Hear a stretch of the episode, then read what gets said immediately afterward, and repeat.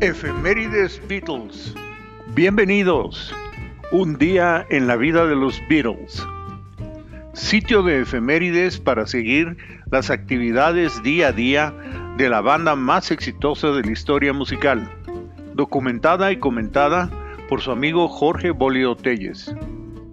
16 de febrero de 1961. Los Beatles tocan en el Casanova Club de Liverpool y en el Town Hall en Litherland, Liverpool. Febrero 16 de 1962. The Beatles tocan en el Technical College Hall de Birkenhead y en el Tower Ballroom de New Brighton Wallasey al otro lado del Mersey. Febrero 16 de 1963. La canción Please Please Me llega al número uno en las listas de sencillos del Reino Unido. Febrero 16 de 1963. The Beatles tocan en, Carfax Assembly Rooms en Conmarket Street, Oxford, Oxfordshire. Primera ocasión que los Beatles trabajan con el importante promotor de Londres, John Smith. Febrero 16 de 1964.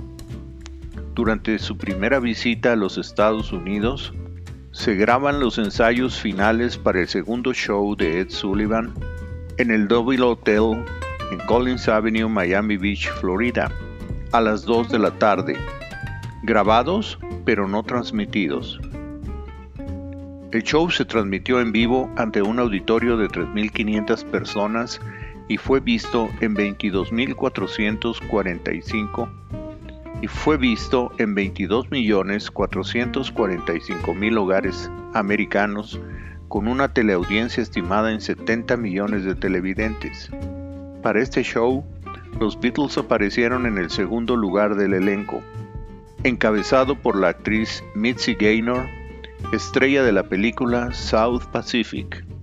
También en el elenco estuvo Myra Cohen.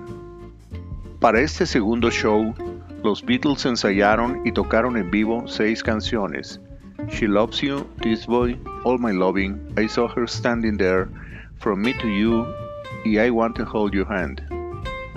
El show fue transmitido en domingo de 8 a 9 de la noche y retransmitido en el Ed Sullivan Show de septiembre 20 de 1964 en el mismo horario. Después del show, los Beatles permanecieron en Miami hasta su regreso el 22 de febrero de 1964 a Europa. Febrero 16 de 1965. Sesión de grabación en el estudio 2 de EMI Studios en Londres segundo día de grabación del álbum Help, de 2 y media a 5 de la tarde, grabando la rola I Need You y haciendo sobreimposiciones sobre la toma 15. Fue la primera vez que Harrison utilizó el pedal guagua. La voz de George se grabó en double track y se escucha una campana de vaca.